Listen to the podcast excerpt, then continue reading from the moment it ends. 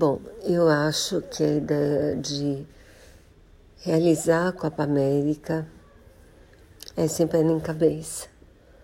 Eu acho que quanto menos pessoas fizerem viagens internacionais para lugares onde a vacinação ainda está no começo, como no Brasil, essa ideia, na minha opinião, é péssima porque pessoas mesmo vacinadas, a princípio, podem ser portadoras do vírus. Eu não sei exatamente em que proporção, mas com variantes perigosas como as que a gente está tendo, no caso mais recente a indiana, eu acho que é uma ideia de Jerico, na verdade. Espero que o governo volte atrás, ou que o STF barre, mas espero mesmo de verdade que essa Copa América não aconteça, especialmente que ela não aconteça no Brasil.